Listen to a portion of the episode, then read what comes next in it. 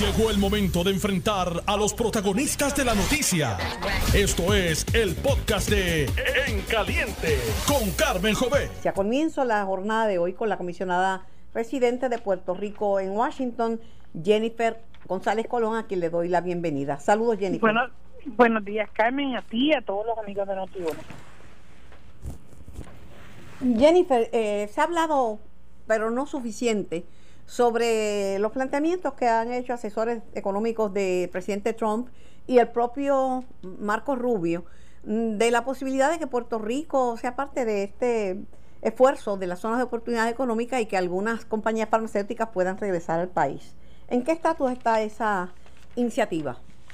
Pues mira, hay varias iniciativas corriendo. De hecho, eh, hoy en Washington Examiner salió una noticia eh, sobre estas iniciativas y una reunión que Peter Navarro, que es el asesor económico del presidente, y yo vamos a sesionar esta semana que viene, eh, precisamente para discutir eh, aspectos del, del proyecto que ya radiqué y que compartí con él en el mes de febrero y que hemos estado trabajando en nuevas enmiendas. Eh, lo mismo estaba haciendo con el senador Marco Rubio, con quien tenemos una estrecha colaboración eh, trabajando en esas iniciativas.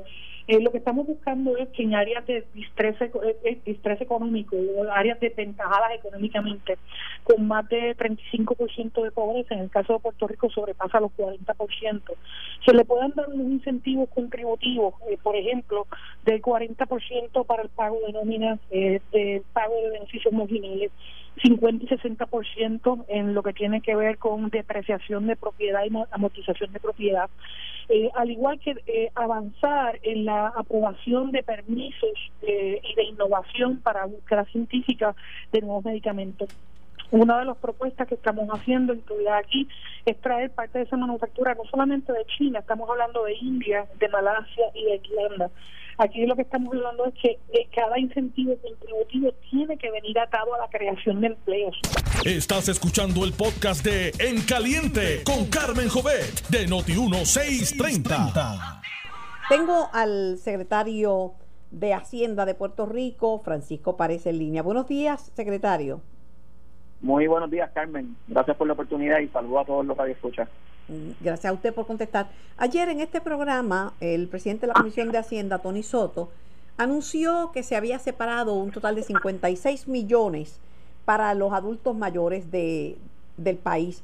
Y de esos 56 millones iban a ser retroactivos, porque como se había reducido la cantidad que originalmente, cuando yo empecé en esta lucha, eh, originalmente eran 400 dólares, que era un bonito senior de 400 dólares. Pero luego se, se recortó eso a la mitad.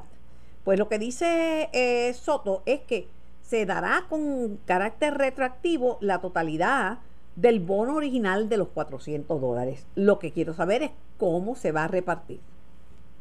Sí, mira Carmen, ya nosotros eh, tenemos la información de estas declaraciones eh, que se hicieron verdad durante el periodo 2017 y 2018.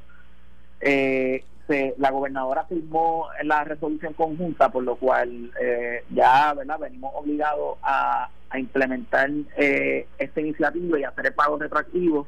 Está la autorización de la Junta y está el compromiso de nosotros de comenzar verdad las gestiones que, que estimemos necesarias para que estos desembolsos lleguen antes del 31 de agosto. Así que, que es la fecha límite, eh, en parte establecido también por la Junta para evitar que estos pagos se se mezclen verdad con las obligaciones del próximo presupuesto del año del próximo año fiscal. Así que ya hay un equipo de trabajo dentro del departamento de hacienda que está analizando la logística eh, se está eh, se está mirando los datos de cómo vamos a enviar estos cheques.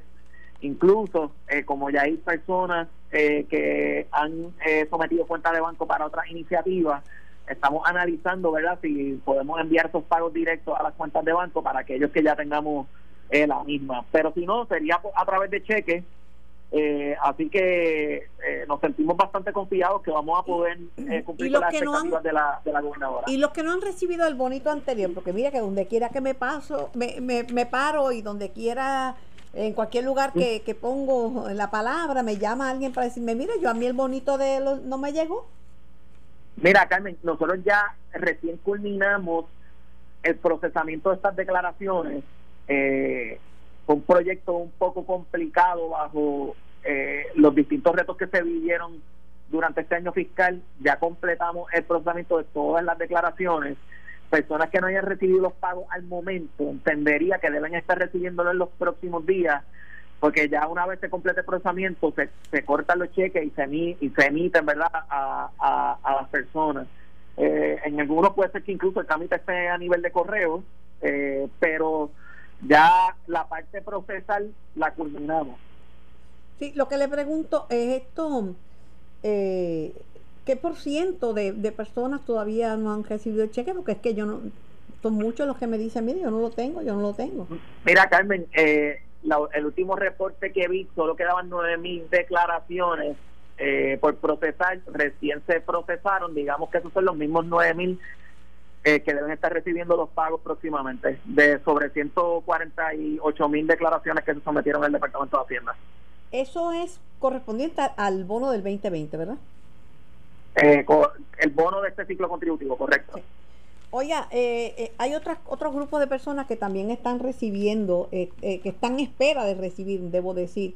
me refiero a los tecnólogos médicos, a los, a, los, a los enfermeros, a los médicos residentes del sector privado. Sí, ya nosotros habilitamos el enlace Aquí nosotros somos un intermediario entre el Departamento de Salud y, y, los, y estos profesionales médicos. El Departamento de Salud es quien reglamenta, ¿verdad? Regula estas profesiones. Eh, nosotros eh, ya estamos como en un 70% eh, de las declaraciones eh, sometidas, incluso creo que un poquito más. Eh, sí han habido profesionales de la salud que han tratado de culminar el trámite a través de, del enlace que habilitamos en Suri el enlace que habilitamos en Suri restringe la, la, la radicación del formulario para aquellos profesionales a los cuales nosotros no tenemos el número de licencia en nuestra base de datos. Eh, ese proceso, quien lo, quien lo nutre es el Departamento de Salud. Así que personas que se hayan visto impedidas a culminar la solicitud deben escribirle un correo electrónico a salud, eh, incentivo, incentivo salud, arroba salud.pr.gov, para que eh, escriban eh, verdad la reclamación a este departamento, él actualice los récords y nosotros los nuestros para poder llevar a cabo este este pago. ya se, se pagaron más de 69 millones de dólares eh, a estos profesionales, a sobre 24 mil profesionales de de la salud. Ayer se corrió una, una nómina un poco más pequeña, creo que eran como unos 3 millones de dólares adicionales. Así que es un proceso continuo eh, y eh, aquellos que hayan tenido problemas deben escribirle un correo electrónico a la, a la dirección, una reclamación directamente al Departamento de Salud. Nosotros le damos seguimiento a la agencia, conversamos, actualizamos nuestros datos. Eh, y eso ayuda a que más personas puedan culminar el, proceso desde la comunidad de su Con respecto al bono de las personas mayores de 65 años, mm, tengo entendido que tienen que recibir ese bono retroactivo en o antes del 30 de agosto de, este año, de 31 de agosto de este año en curso. Sí, eso, eso fue lo, lo que aclaré, ¿verdad? A comienzo. Pero puedan a eh, poder. lo que pasa es que si están repartiendo todavía los anteriores, ¿usted cree que van a poder? Sí, Carmen, vamos a poder. Ok. Que después a mí, porque la gente dice el, bono mío, como, si fuera yo que lo, pudiera dar. Confía en el Departamento de Hacienda que ha repartido más de 1.400 millones en unas seis semanas. Puedes confiar en ese departamento. Ok, pues estoy esperando ese bonito. Si no, yo sé dónde usted vive y esto es una amenaza. ¿Me oyó, secretario? ¿Cómo, cómo? Que yo sé dónde este vive y esto es una amenaza. Sí, yo lo sé, lo sé. No, te, no, te, no le vamos a quedar mal. Vamos, eh, ya hay unos planes de trabajo. Eh, la experiencia de este ciclo contributivo eh, tuvo que ver mucho con aprobaciones de presupuesto, de un presupuesto que aprobó la Junta que tenía unos defectos que afectaban la operación del Departamento de Hacienda eh, obviamente terremotos y una emigración a un nuevo sistema que obviamente pues dilata todo esto pero ya esos retos los hemos pasado y, estamos en mucha la, mejor posición. la amenaza no es física la amenaza es que me quedo con sus padres que lo enseñaron respetando eh, respetar los adultos mayores así que le digo mira no, lo sabemos yo, no quiero regaños de mami ok no quiero regaños no, no quiero regaños de mami ese dinero va a llegar ok pues gracias secretario a las órdenes No, gracias a ti, Carmen. Secretario de Hacienda, Francisco Párez. Sí, porque la gente me dice a mí, el bono tuyo no me ha llegado. yo no lo tengo. Eh, yo lo solicité, yo lo pedí para ustedes y pues se concedió, después lo redujeron, pero tengo problemitas, pero yo espero que lleguen. Eh, tengo a Jesús Manuel Ortiz. Buenos días, representante Jesús Manuel Ortiz. Buen día, buen día Carmen, a ti y a, la audiencia de tu programa. Tengo entendido que un grupo de populares del cual usted es parte radicaron una querella contra la gobernadora por violación a, por supuesta violación a la veda electoral. ¿En qué consiste? Correcto, eh, es una querella eh, a la Oficina de Ética Gubernamental, eh, básicamente solicitando que se investigue la utilización de recursos públicos para, para hacer campaña de parte de la gobernadora en sus cuentas de redes sociales, Carmen, y específicamente la conferencia de prensa que se llevó a cabo hace unos días en, el almacén de la Autoridad de Energía Eléctrica, días después... La del huevo, la conferencia de prensa del huevo cuadrado. La conferencia de prensa que se, donde se fue a la luz. Bueno, ¿eso fue un huevo o eso no se llama huevo? Exacto, exacto. Es que entendí el juego, el juego, pero ahora, ahora sí. El huevo cuadrado. Sí, sí, pues esa misma, esa conferencia de prensa, eh, días después la gobernadora eh, colocó un mensaje en su red social Twitter donde pues hace unos planteamientos relacionados sobre las acciones que ella entiende está tomando su gobierno para enfrentar la temporada de huracanes y utiliza el pietaje eh, y la grabación que se utilizó, eh, que se hizo en esa conferencia de prensa, evidentemente, donde es una actividad oficial en una corporación pública, eh, y nosotros lo que estamos pidiendo es que se, se, se investigue si la utilización de esas imágenes fue a través de personal del gobierno, de empleados públicos, de equipo público, y por lo tanto no podría ser utilizado en una cuenta que la gobernadora utiliza para hacer campaña eh, porque viola abiertamente la ley. La, gobernadora tiene todo a su favor y yo creo que va adelante en las encuestas. Primero, no, no sé. primero, mire, el incumbente, y hasta me lo reconoció Jennifer González, que está en la misma papeleta que Pierluisi, como incumbente tiene beneficio. Tiene acceso a los medios totalmente cuando los otros están, ustedes no, pues son legisladores, pero los candidatos están en cuarentena, lo tienen guardado. Tienes, toda la razón, Carmen. De hecho, tú, has estado haciendo ese planteamiento consistentemente. Yo te he escuchado. Eh, lo estoy haciendo porque yo creo que la democracia es de igualdad de oportunidades. Nadie está ni por encima ni por debajo.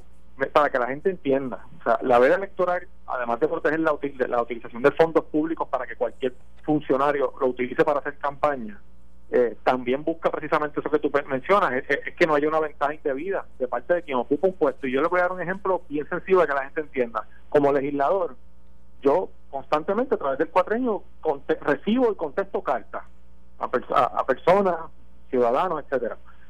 A partir del primero de enero de este año, ningún legislador, ningún alcalde, ningún funcionario público puede tener ni siquiera el membrete de la carta, su nombre como funcionario público en ese documento y en ningún rótulo en mi oficina. Si alguien viene a mi oficina, ningún rótulo en esta oficina puede tener mi nombre como legislador porque lo prohíbe la veda electoral. ¿verdad? Así que la gobernadora utiliza una cuenta de Twitter donde ella promociona su candidatura, además de que anuncia ahora de gobierno, ¿verdad? Pero ella hace promoción de su candidatura en esa cuenta. Si ella utiliza un video que fue grabado por empleados de la Fortaleza, que fue editado por empleados de la Fortaleza, que se hizo en una instalación pública para de alguna manera ella hacer un anuncio en su cuenta como una supuesta obra, ¿verdad? Que ella, ella plantea, pues está utilizando recursos públicos para hacer campaña y eso no se permite. Eh, y lo que estamos buscando es que se respete el ordenamiento jurídico y la única excepción que se ha hecho, que fue una enmienda que se aprobó recientemente, fue para algún tipo de anuncio relacionado con la pandemia nada tiene que ver con lo que sucedió ese día en esa conferencia de prensa. Bueno, yo lo que le digo que ella, no es la primera vez que usan video, hubo otra controversia de un video famoso con víctimas y no pasó absolutamente nada. Así es, y, por eso pues, hicimos el planteamiento, Carmen, de la manera más, ¿verdad?, que sería, eh, no es la primera vez, tú tienes razón, eh, pero no puede seguir sucediendo. Y aquí todo el mundo tiene que, que aspirar a las mismas reglas y el que ella sea la gobernadora no significa que ella va a poder utilizar recursos públicos para hacer campaña mientras otros candidatos tienen que eh, hacer uso de sus fondos privados y otros funcionarios también están impedidos de hacerlo. Por lo tanto, lo que pedimos a la Oficina de Gubernamental que cumplirá su responsabilidad de velar por el cumplimiento de la ley en Puerto Rico y de proteger los fondos públicos. Gracias, representante. Siempre a la orden. Igualmente, cuídese. igual. Representante Jesús Manuel Ortiz. Esto fue el podcast de En Caliente con Carmen Jovet de Noti1630. Dale play a tu podcast favorito a través de Apple Podcasts, Spotify, Google Podcasts, Stitcher y notiuno.com.